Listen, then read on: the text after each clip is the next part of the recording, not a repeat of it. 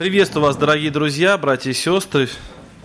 Мне очень трепетно стоять здесь. Меня зовут Денис, я с города Ейска. И почему трепетно? Потому что всегда легко говорить на тему, которую ты сам пережил, сам прочувствовал, сам прошел каким-то путем. И очень трудно всегда говорить на тему, которую ты э, знаешь только теоретически. И когда меня пригласили поучаствовать в общении для вдов, оставленных, для одиноких – Друзья, я, конечно, сначала пытался отказаться, потому что нужно говорить назидание тем людям, которые пережили значительно больше, чем ты пережил. Но тем не менее, мы как проповедники иногда говорим не то, что лично прожили, а то, что говорит Писание. Поэтому, друзья, то, что я буду говорить, это, наверное, больше размышления и основанные именно на изучении Писания. Но с другой стороны, друзья, похожие моменты, которые мы, о которых мы будем говорить, они касаются не только вдов, одиноких или оставленных, они могут касаться и всех остальных людей. Но мы будем обращать внимание именно сегодня больше на вдов одиноких людей. Друзья, и прежде чем, как я, прежде чем я прочитаю текст Священного Писания, хотел бы, э, наверное, нарисовать такую картину, которую вы, как живущие рядом с морем, скорее всего, часто видели. В нашем городе, мы живем на берегу Азовского моря, такое очень часто наблюдается. Когда осенью, когда все туристы уже уехали, по опустевшим пляжам ходят, ходят люди с такими металлоискателями, которые иногда заходят в воду, иногда глубоко заходят в воду, иногда ходят по берегу и ищут э, драгоценности, часы, какие-то предметы, которые могли потеряться во время туристического сезона. И смотришь, идет человек, наблюдаешь за ним, он идет там 5 минут, 10 минут, потом нагнулся, что-то откопал, достал, выкинул. Потом откопал, достал, положил в сумочку. Нашел драгоценность какую-то. Друзья, по этому месту, возможно, ходили многие сотни людей и не знали, что там где-то в глубине лежит то, что является ценностью. А металлоискатель, он издает такой звук, в ушах, в наушниках. И он говорит, что здесь стоит обратить внимание, здесь что-то драгоценное. Друзья, вот трудные обстоятельства жизни, которые постигают человека, это похоже на металлоискатель, который среди огромного множества людей вычленяет или являет или обнаруживает те драгоценности, тех настоящих людей, тех, те жемчужины, которые, возможно, в обыденной жизни скрыты. Как-то я читал про одного человека, это было, в, по-моему, в Париже, если не ошибаюсь. Этот человек был обычный человек, никому не примечательный, живший в своем доме, в своей квартире, ходивший на свою работу, никто о нем хорошо толком не знал, пока в этот город не пришла беда, пока туда не пришла эпидемия чумы, которая стала выкашивать целые районы, люди лежали на улицах умершие, дома заколачивали, и несчастные люди, которые нуждались в последней помощи, там, в стакане воды, они оставались одни и умирали в мучениях. Этот человек стал ходить и посещать таких больных людей, несмотря на то, что он рисковал сам заболеть, несмотря на то, что он э, не был врачом, он просто ходил и оказывал ту помощь, которую мог оказывать. И, друзья, вот эти обстоятельства тяжелые, они вдруг показали, что среди огромного множества людей была незамеченная раньше, ранее драгоценность. Человек, которого можно назвать человеком с большой буквы, настоящий человек. И когда прошли годы, в честь этого человека назвали улицу, и уже вот э, есть много-много, много, ну, десятилетий прошло, точнее, может быть, пару столетий, десятилетий прошло, друзья, и люди знают, что среди них был такой человек, который вот как вот настоящая драгоценность. И вот о такой драгоценности я хотел бы сегодня прочитать Евангелие от Луки, 4 глава, 25-26 стихи. Христос обращается к окружающим его людям – и указывает на одну женщину, которая является вот такой драгоценностью. Она была обычная вдовица, она была обычной женщиной, которая, может быть, ничем примечательным не отличалась, не может быть, а точно ничем примечательным не отличалась. Таких было очень много, таких было тысячи, но вдруг какие-то обстоятельства жизни, они обнаружили, что эта женщина, эта вдовица, не просто вдовица, не просто женщина, а человек, на которого обратил особое внимание Господь и которого он поставил в пример. 25 стих 4 главы Евангелия от Луки. «Поистине говорю вам, много вдов было в Израиле в одни Илии, когда заключено было небо три года, и шесть месяцев, так что сделался большой голод по всей земле. И ни к одной из них не был послан Илия, а только к вдове в Сарепту Сидонскую. Друзья, в этом тексте мы видим женщину, которую Господь избрал для того, чтобы она была э, питательницей или кормилицей пророка, великого пророка Илии. Был голод очень страшный, Бог думал, кого бы, куда бы послать моего пророка, где бы он мог найти пристанище, где бы он мог жить. И он посмотрел на огромное количество людей, и как на песок морской. И вот среди этого огромного количества людей он вот увидел одну женщину, она для, в его глазах была очень ценная, эта женщина. Эта вдовица, эту вдовицу Господь очень оценил. Мы не знаем ее имени, друзья, но мы знаем, что и в то время Господь ее оценил, потому что Он доверил ей кормить Илию. Друзья, и спустя многие столетия э, Господь продолжал ценить эту женщину, потому что Христос вспомнил о ней, и Он поставил ее в пример. Я хотел бы, друзья, посмотреть на обстоятельства жизни этой женщины, чтобы нам отметить некоторые ее качества, особенности, некоторые обстоятельства ее жизни. Эта история записана в третьей книге царств, в 18 главе. Она очень большая история, начинается она с 9 стиха, заканчивается 24 стихом. Я не буду все эти стихи читать, заняло бы много времени. Если кто мало знаком с Библией, дома, друзья, пожалуйста, откройте третья книга царств, это Ветхий Завет, 18 глава, прочитайте эту интересную историю. Я буду делать комментарии и читать стихи некоторые выборочно. Итак, ситуация, давайте нарисуем эту картину. Страшный голод, три года нет дождя, три года голод на земле, люди находятся в очень печальном положении, и Илия идет в Сарепту Сидонскую. И он там при входе в эту Сарепту встречает женщину, вдовицу. И давайте прочитаем первый стих, который мы, на который я хотел обратить внимание, это 12 стих. Ну, точнее, прочитаем с 10 стиха. И встал он и пошел в Сарепту, и когда пришел к воротам города, вот там женщина, вдова, собирает дрова. И подозвал он ее и сказал, дай мне немного воды в сосуде напиться. И подошла она, чтобы взять, а он закричал вслед ей и сказал, возьми для меня и кусок хлеба в руки свои. Она сказала, жив Господь Бог твой, у меня ничего нет печеного, а только есть горсть муки в катке и немного масла в кувшине. И вот я наберу полено два дров, и пойду и приготовлю это для себя и для сына моего, и съедим это и умрем. И сказала ей Илия, не бойся, пойди, сделай, что ты сказала, но прежде из этого сделай небольшой опреснок для меня и принеси мне, а для себя и для своего сына сделаешь позже. Друзья, давайте нарисуем эту картину еще раз. Или идет ворота города, то есть она вышла за пределы города, она ходит по окрестным каким-то местам, собирает дрова, собирает какие-то какие травы, может быть, сухие, может быть, какие-то полена или еще что-то, чтобы разжечь себе э, огонь. И вдруг встречает Илия и говорит ей, э, обращается к ней с определенной просьбой, дай мне напиться, дай мне поесть. И вот она ему отвечает такие слова, жив Господь. Друзья, слово «жив Господь» – это слово «маркер». Ну, что такое маркер? Ну, это слово, по которому мы можем определить человека, э, наш он или не наш, к какому кругу он принадлежит.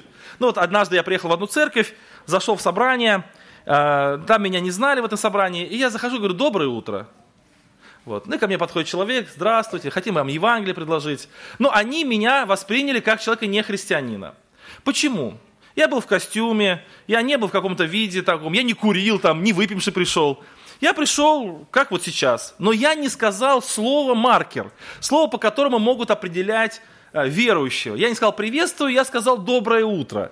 И сразу э, уже такое определение, что, наверное, человек сторонний. Друзья, ну, может быть, здесь ничего такого плохого нет. Это, в принципе, так вот, мы так привыкли жить. Или вот у нас одна женщина, э, точнее, э, сестра, ну, она сейчас сестра, тогда была она еще не, неверующей, она сейчас член церкви, и она, мы когда принимали в член церкви, мы спрашивали, а как вы нашли нашу церковь?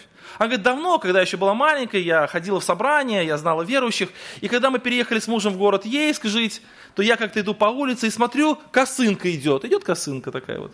И такая косынка, ну, такая, баптистская косынка, да, есть разные виды косынок. Я, говорит, поняла, что это вот наша. Я, говорит, догнала эту женщину, спросила, где вы собираете. Она мне сказала адрес. Я пришла в собрание, вот уверовала. Это было несколько лет назад, буквально два года назад.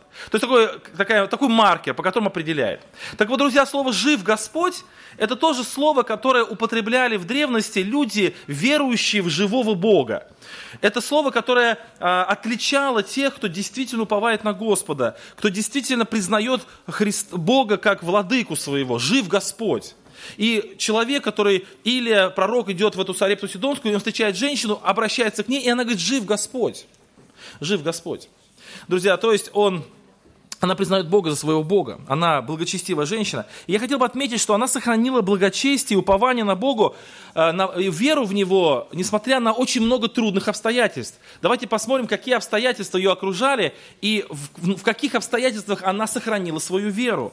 Друзья, она а, была вдовица. Это уже, уже само это достаточно тяжелое обстоятельство. Это в наше время есть пенсии, у нас есть какие-то пособия. Мы жалуемся, что они маленькие пенсии, мы жалуемся, что это маленькие пособия. Друзья, оно не в принципе есть. А в то время никаких пенсий, пособий не было. Статус вдовицы, он фактически а, сразу обрушивал социальное положение женщины на очень низкий такой уровень, потому что если у нее не было богатых родственников, то она фактически оставалась без средств к существованию. Вдовицы это были те э, люди, которые, о которых, о которых Писание призывает особо заботиться, потому что они особо нуждаются в помощи. Друзья, и она осталась вдовицей, у нее был сын, мы знаем, и она осталась с маленьким ребенком, без средств к существованию. Ей приходилось очень много работать, ей приходилось идти, оставляя свое имущество, приходилось идти собирать дрова, друзья, это достаточно тяжелый труд для вдовицы. Мы слышали стихотворение, когда э, сестра говорит, вот, что ну, полочку там под, под, это, подбить, там, или двер, дверца шкафа от, отремонтировать, или Машинка, кстати, при живых мужьях-то не всегда это получается. Вот, э, ну это ладно. А, так вот, а этой, а этой женщине приходилось не только полочку там прибить, ей это приходилось дрова собирать, и достаточно тяжело было. Плюс, друзья, у, у нее была угроза смерти, она стояла на угрозе, ну прям, не просто нищета была, а это была прям угроза смерти. Там, говорит, мы вот оставим, съедим последнее и умрем. Но еще я хотел бы отметить, друзья, что это все-таки была Сарепта Сидонская, это был не Израиль, это была Финикия, то есть это было между Тиром и Сидоном. Сарепта Сидонская находилась между Тиром и Сидоном, так называется Сидонская Сарепта. Это место языческое, это место, где поклонялись Ваалам, где поклонялись Астарте, где во время Исаи пророка, чуть-чуть позже, чем вот это время, но не сильно позже. Уже детей приносили в жертву, и Бог сказал, что этот народ будет уничтожен, потому что они ну, греховный достаточно образ жизни вели. И вот несмотря на все это, вот несмотря на общество, где она живет, на такое развращенное, идолопоклонническое общество, несмотря на нищету, в которой она находится, несмотря на то, что у ней сын на ее глазах э, истощен, да, и вот, э, ну, умирает, фактически осталась последняя порция еды, несмотря на то, что ей приходится очень много работать, она сохраняет э, гос, упование на Господа и говорят, и говорит, жив Господь. Господь жив. В ее глазах Господь не умер. Господь жив. Помните, когда э, встречается ангел с, с Гедеоном и говорит, жив Господь, говорит ангел, да? Как отвечает Гедеон? Он говорит, а где этот Господь? Если Господь жив, если Он есть, то почему его нет? Друзья, когда вот эта фраза «жив Господь», то есть Господь живой, Он действующий, Он есть Господь, Он никуда не делся, Он рядом со мной. И у этой женщины не возникло сомнений в этом. Она не сказала, что Господь не жив, Господь не оставил, Господь, Господа нет. Она сохраняет это упование на Господа, она говорит, жив Господь. Друзья, и очень приятно смотреть на ту женщину, которая в таких обстоятельствах сохраняет веру.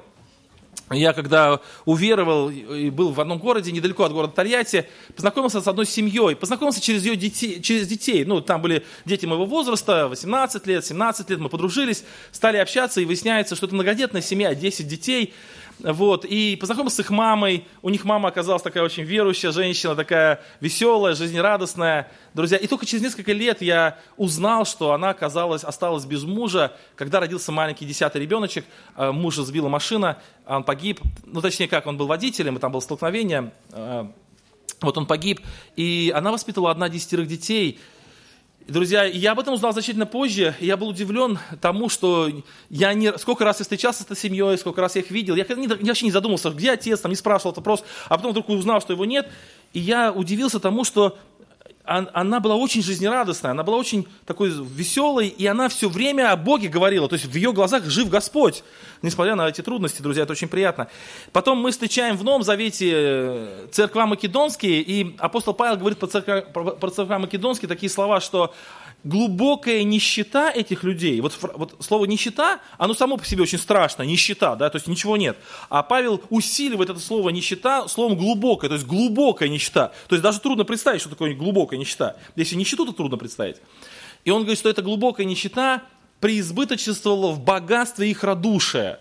То есть эти люди не потеряли веру в глубокой нищете, они сохранили свою веру, они приум... и они, более того, служили другим людям вот своим таким благочестием, э, несмотря на свои обстоятельства. Вот так и эта вдовица. Итак, первое, что хотелось бы отметить, что эта вдовица, она сохранила, несмотря на окружение свое, несмотря на свое положение, свои трудности, она сохранила э, веру в то, в то, что Господь жив, что Он никуда не делся, что Он есть, что Он живой, что Он рядом и что Ему можно доверять.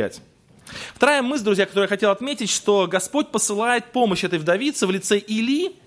То есть Господь о ней не забывает. Он не только, в этой истории не только Илия получает кров, но и вдовица получает помощь, да, она сохранила, получается, свою жизнь, свою, жизнь своего ребенка за счет того, что Илия к ней пришел. Она получает помощь, но вот что я хотел отметить, друзья, что она получает помощь очень не в явном виде.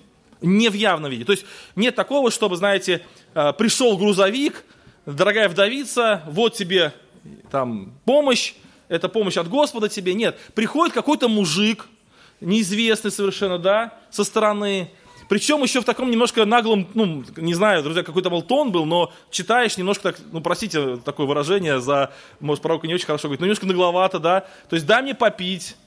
Вот.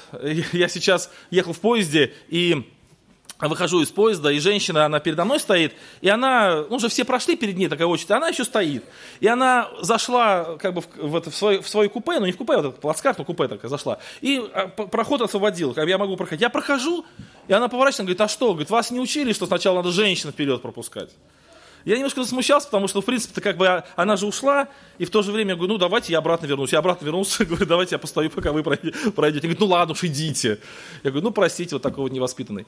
Вот, э, прошел, но она залыбалась, я прошел мимо. Друзья, и вот знаете, сейчас такое отношение, да, вот, ну, женщина, там, ей нужно внимание уделять, как-то э, открывать дверь перед ней. Моя мама всегда говорила, вдруг там яма, да, какая-то. Э, в общем, открывать дверь перед ней, там и так далее, пропускать вперед, как-то ухаживать. А в то время он говорит, ну принеси мне попить, да, мужик взрослый, говорит, принеси мне попить. Она говорит, ну хорошо, пойду, безропотно, ну, пошла, пошла за водой куда-то туда. Он говорит, ну захвати еще поесть мне.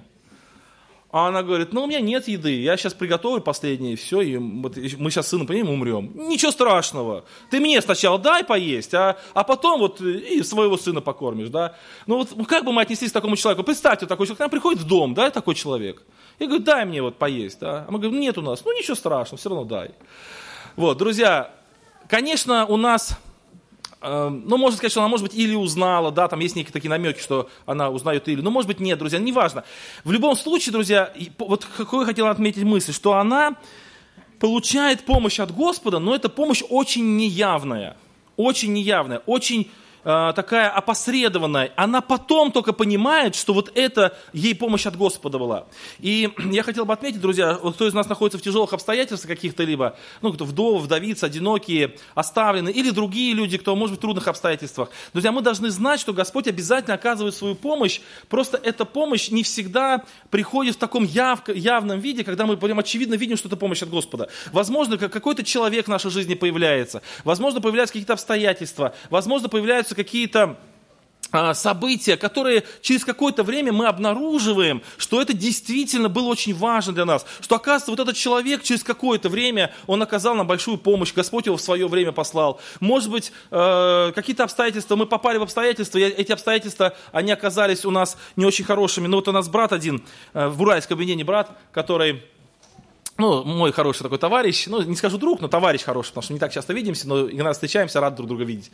Вот, он э, был молодой еще, когда решил, это, ну, время жениться у него, вот, ну, как бы еще такой э, молится об этом, переживает, и он очень хороший музыкант, и он всегда мечтал попасть на курсы, но еще ни разу не был на курсах, мечтал попасть на курсы музыкальные, и его отправляют на курсы, вот, и он туда с огромным удовольствием едет, в, ну, другое, в другое объединение, это для него целое событие, молодой парень такой, знаете, для него такая, в общем, романтика, едет, приезжает на курсы, и там с ним происходит а, несчастье. Я сейчас вот, по-моему, ногу сломал, если не ошибаюсь, что-то такое в этом плане, и на курсах он быть не может, его помещают в один дом, где он там находится, болеет очень, по-моему, или заболел он сильно, или ногу сломал, что-то в этом плане, я уж не помню, лет прошло.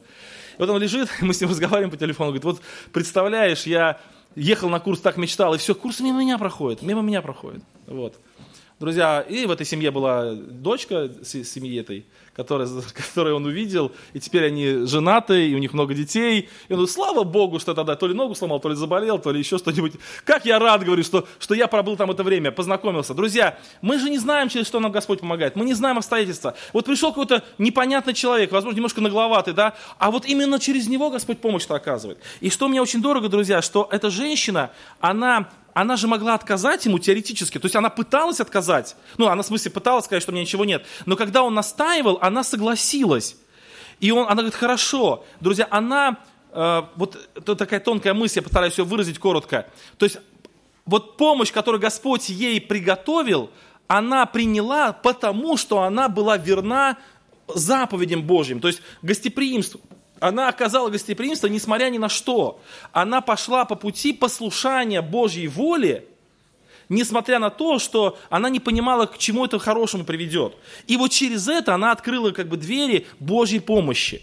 То есть Бог приготовил для нее помощь, она пошла по пути гостеприимства, она пренебрегла своими искушениями, открыла двери своего дома, отдала последнее, и через это она приняла помощь от Господа. Друзья, я думаю, что верность Божьим заповедям – это как раз вот те двери, которые мы открываем, чтобы впустить Бога в нашу жизнь. Господь иногда хочет нам что-то сделать хорошее, вот, а мы э, не проявляем верности в Божьем пути, в Божьем, в Божьем, э, в Божьем замысле мы оказываемся не там, где нас ждет Господь. Вот для меня такой яркий пример, когда Господь встречался с Адамом и Евой, они встречались, ну, где-то там, я не знаю, под деревом каком-то там, или какой-то опушке там, или полянке, у них какие-то места были. И вот э, в, в, один момент, в, в, в один определенный момент Господь приходит на свое место, где он обычно с Адамом встречался, а Адама там нет. Адам там говорит, Адам, а ты где? Он говорит, я вот там в кустах сижу. А что ты там делаешь? Почему ты не здесь? Друзья, в какой-то момент времени Адам не туда свернул. Он шел по пути, по пути, а потом в какой-то момент там не туда свернул. И он пошел не по тому пути, и вот Господь-то ждет его здесь, а Адама-то здесь нет, он там сидит, понимаете? И, и Богу приходится Адама искать, а где ты? Вот мы похожи, друзья, вот мы идем по пути заповедь, исполнения заповедей Божьих, но когда мы не верны заповедям Божьим, мы как бы сворачиваем с этого пути и вдруг оказываемся в каком-то болоте. И потом Господь нас ждет на том месте, где он нас, ну, где, он, где мы договорились встретиться. Господь говорит, ты пойдешь по этому пути, пойдешь, пойдешь, пойдешь, пойдешь, и вот там мы с тобой встретимся. Мы идем, идем, идем, не туда свернули, а оказались вот здесь. Господь нас вот здесь ждет и говорит, а ты где? А я вот тут сижу, в болоте. А что там делаешь? Ну вот я как-то не очень послушал своего слова и не туда повернул. Ну и Господь идет, эту овечку вытаскивает, тебя тащит, возвращает обратно, там она такая вся в запахе таком. В общем, ставит ее здесь. Друзья, вот а, вдова в Сарепте Сидонской, она пошла по пути послушания. Она пошла именно туда, куда хотел Господь. Когда нужно было оказать гостеприимство, это была заповедь Божья, она оказала гостеприимство, гостеприимство, и она встретилась с Богом, она встретилась с помощью Божией. Поэтому если мы находимся в трудных обстоятельствах каких-либо, друзья, это не повод дать, дать нам послабление в верности Божьим заповедям. Вот у, у людей, находящихся в трудностях, каких-либо трудностях, у них всегда это искушение такое есть. Но у меня же трудности, у меня же тяжелые обстоятельства, я могу э, ну, быть более слабым, или более нетребовательным к себе в вопросе исполнения Божьих заповедей. Друзья, и тогда мы не встречаемся с Богом иногда. И Божье, Божье вот это соприкосновение не происходит. Но Господь помил своей все равно потом нас ищет, конечно. Но вот сам факт. То есть, э, еще раз, Господь посылает ей помощь, но не в таком явном виде, и она принимает эту помощь, потому что она была, является верным человеком, который открывает двери Господу. Еще один вопрос, друзья. Почему эта женщина, у меня еще два момента, почему этой женщине Бог не дал сразу много? То есть, смотрите, вот, э, вот представьте себе, друзья, вот ваше состояние, вот э, вашу жизнь, я свою жизнь представляю, вот как вам легче жить? Когда вам каждый день дают понемножку, или когда у вас есть какие-то большие-большие запасы? Как, когда легче жить? Ну, когда большие запасы, да? Представьте, вот вдова открывает сарай свой, а там, например, там 20 мешков муки и 30 кадок масла. Она подумала, посчитала, если каждый день тратить там по литру, по килограмму, хватит, например, на два года. Слава Богу, спи душа спокойно, да? Ешь, пей, веселись. Много добра лежит у тебя. Но Господь фактически ей дал столько. Вот если посчитать за эти годы, когда там Илья прожил, он фактически, Господь дал ей столько, сколько я сказал. Там столько-то кадок масла и столько-то килограмм, э, столько-то мешков муки. Но почему он не дал ей это сразу? Чтобы она успокоилась и утешилась. Почему он ей каждый день давал ровно столько, сколько хватает на один день? Мне кажется, это немножко как-то это, ну, тяжело так жить, так скажем, друзья. Вот я помню, когда мы когда мы поженились, и мы поженились, когда у меня был очень такой сложный период, у меня с работы были сложности, и не, первые два или три года, или четыре даже года, или даже пять лет, я не помню, мы жили очень, очень скудно, то есть у нас денег практически вообще не было, никак, не, вообще не было денег, не хватало ни на что, хорошо, хоть родители, родители дали квартиру, чтобы там жить в этой квартире, а так вот вообще не было ни на что жить. И, когда, и я помню, что мне жена до сих пор это вспоминает, мы уже почти 20 лет в браке, она мне говорит, вот когда, каждый раз, когда я тебя спрашивал, сколько у тебя денег, есть у нас денег в семье, я всегда говорил, денег полно, денег полно. А, а знаете почему? Потому что я думал, ну вот когда тебе нужны деньги, Господь всегда же дает, да? Какая разница, где эти деньги? У тебя в кармане или они где-то у Господа? Ну какая разница? Они же есть все равно, на, нуж, на нужды есть. Господь же не даст умереть с голода. Вот, и поэтому. И вот она говорит, она говорит, мне было легче, когда я себя спрашивал денег, я говорю, да денег полно, всегда, всегда полно. И мне, говорит, было легче, так что не унывать. Друзья, я к чему это говорю? Вот почему Господь не давал и сразу много, а давал по чуть-чуть каждый день? Я думаю, что это несколько причин. И, конечно, основная причина в том, что Он воспитывал в ней веру. То есть Господь, Он подкрепляет ежедневно. Вот жив Господь. И вот это понимание, что Господь жив, в ней ежедневно э, поддерживалось тем, что Господь каждый день не давал свидетельство о том, что Он жив, что каждый день э, в катке масло не кончалось и мука не, не, не уходила. То есть каждый день. Каждый день она брала последнее, друзья. Представляете, вот каждый день последнее. Каждый день она не просто брала последнее, она каждый день отдавала последнее Илии. То есть, помните, она сказала, вот у меня последняя эта лепешка, сейчас ее сделаем, съедим и умрем. Она говорит, дай мне. И вот она каждый день в течение многих лет отдавала Илии последнее. Она попиталась, ему отдала, и все, больше нет. И каждый день она она ждала милости от Бога. То есть она каждый день брала последнее. Она каждый день делилась последним. Она каждый день, каждый вечер ждала милости от Бога. Каждый день нуждалась в Боге. Каждый день у нее крепла вера. И каждое утро она просыпалась, и она видела опять, там есть катки масла, и есть э, мука. Она, у нее вера укреплялась, друзья. Это тоже интересная такая работа Божия. Когда в нашей жизни, друзья, мы живем, и нам иногда очень трудно смотреть вперед, давайте мы не будем смотреть вперед, потому что когда смотришь вперед, всегда тяжело. Давайте посмотрим назад и увидим, что мы очень много милости от Бога получали, Сколько раз Бог свою милость являл, каждый раз поддерживал. Иногда в самый последний момент давал необходимое, да. Иногда вот такие чудеса творил. Давайте вот посмотрим на нашу прошлую жизнь и увидим вот эти Божьи чудеса в нашей жизни, друзья, и тогда мы сможем посмотреть вперед, потому что, ну, вперед всегда страшно смотреть. Вперед неизвестность, вперед непонятность, а назад мы смотрим, и мы видим, что очень много милости Божьих. Я как-то еще много-много лет назад, такое вот, э, мне в голову мысль такая пришла, я был в, одной, в одном доме и увидел холодильник. Ну, сейчас такая мода такая есть. На холодильнике вешают э, магнитики, где мы были, там Тамбов, Москва, там Лондон, ну, разные города, кто где был. И вот, вот у одного брата был, у него весь холодильник, весь холодильник вот в этих магнитиках. И тогда мне пришла мысль в голову, а что если нам вместо магнитиков, где мы были, вешать магнитики чудес Божьих в нашей жизни? Вот, например, пришла сложное обстоятельство жизни. Ну, не знаем выхода вообще, ну все, Сидим последний и умрем. И вдруг Господь являет милость. Взяли магнитик, текст еще написания, описали события, повесили на стену, на, на, на холодильник. Второй магнитик, третий, четвертый, пятый. Друзья, у каждого из нас, вот некоторые из нас мало путешествуют, там в своей жизни, может, в двух городах были, там два магнитика всего лишь висело бы. А если бы мы магнитики милости Божьих вешали, то у нас бы вся холодильник был вешан, да? И вот ты сидишь в, в очередной трудности своей, опять очередная трудность пришла, и думаешь, вот как же дальше жить? Все, умрем, завтра умрем, уже, уже сил нет. Посмотрел на этот холодильник, а есть холодильник в, в магнитиках Божьей милости. Вспомнил, что было год назад, что было пять лет назад. Как у тебя сердце? Укрепится, укрепилось, опять возрадовалась и живешь дальше. Друзья, вот эта, эта женщина, она ежедневно, друзья, видела руку Божию в своей жизни. Ну и последняя мысль, что эта женщина, вот когда все это закончилось, когда э, ну, кончилось это время, после этого, 17 стих, заболел сын этой женщины. И болезнь его была так сильна, что не осталось в нем дыхания. Умер сын. Друзья, это просто страшно читать такие вещи. У меня вот дочка болела очень сильно два раза.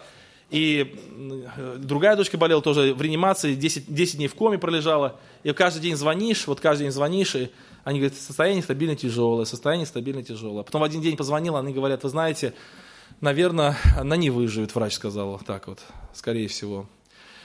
Вот. И вы знаете, такое состояние, сил нет, даже подняться сил нет. Я помню, лежу, лежу, лежу на диване, жена она там в Краснодаре с, с дочкой, э, ну, рядом, точнее, дочка заниматься, а жена там рядом. Вот, а я лежу, и у даже сил нет встать. Вот силы просто ушли, как будто ватный, ватный какой-то, вот не можешь подняться, вот таких сил нет. Ну, потом, по милости Божией, все хорошо закончилось, по, Бог исцелил, мы там с помазанием помолились над ней. Слава Богу, все, друзья, но я, вот, а у этой женщины умер единственный сын, а вот, он, вот такие тяжелые жизнь, такая тяжелая жизнь, такие три года голода пережили, такими чудесами, и вдруг сын умирает, друзья. И э, что, что я хотел сказать об этом? Ну, два момента. Первый момент, что сын умер после того, как Бог в ее жизни явил очень великие чудеса.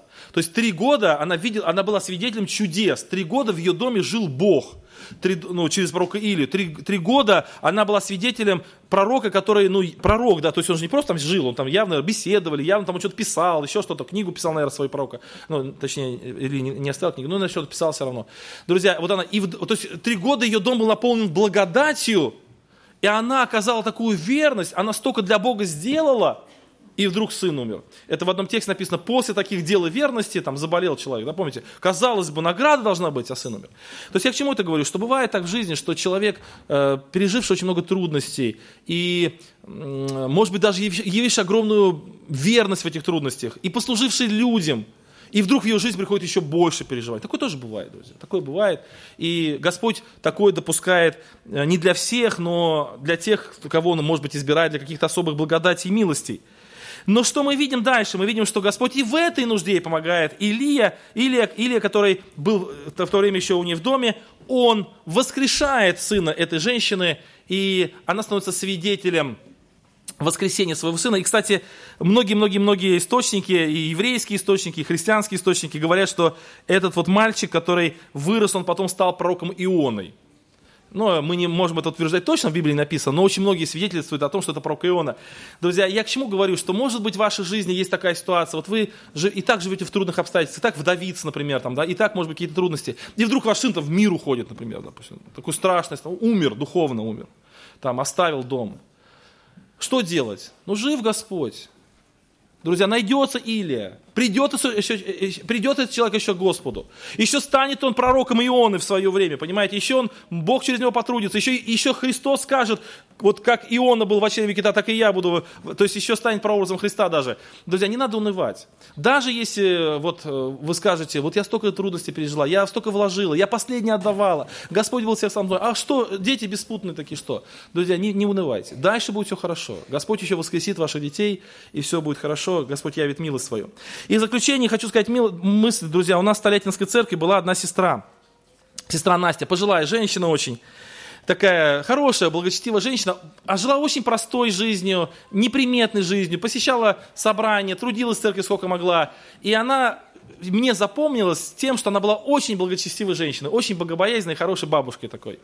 И когда мы поженились, и у нас, я, вот мы поженились, прошло, прошло несколько времени, эта бабушка умерла в церкви нашей, и когда у нас родилась старшая дочка, ну, наша первая дочка родилась, ни у меня, ни у моей жены не было сомнений, как назвать эту дочку. Мы назвали в честь этой бабушки. Мы назвали ее Настя.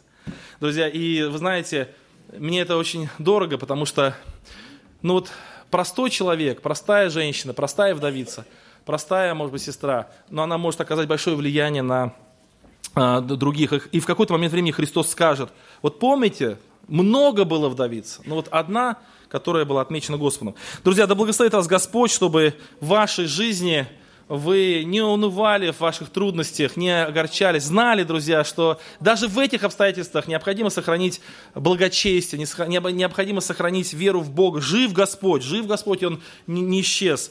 В этих обстоятельствах, друзья, Господь обязательно пошлет вам помощь, может быть, не явном виде, может быть, не сразу, чтобы вы поймете, что это от Господа, но оказав верность Божьему Слову, вы примете эту помощь. Друзья, Господь, не, может быть, в вашей жизни не даст сразу много, но ежедневно Он будет поддерживать вас и окажет вам милость. И, друзья, даже если будут еще больше трудностей, то Господь не оставит вас, и вы еще увидите, что ваше потомство, или ваша жизнь, точнее, она даст большие плоды в будущих потомствах. Вот в случае с этой женщиной, это, например, в, свое, в ее сыне, в случае вот с этой бабушкой Настей в нашей церкви, например, вот мы дочку назвали в честь нее. Мы, вы не знаете, какие плоды даст ваша жизнь, если вы будете жить э, с таким идеей в голове своей, что жив Господь. Да благословит вас Господь. Аминь.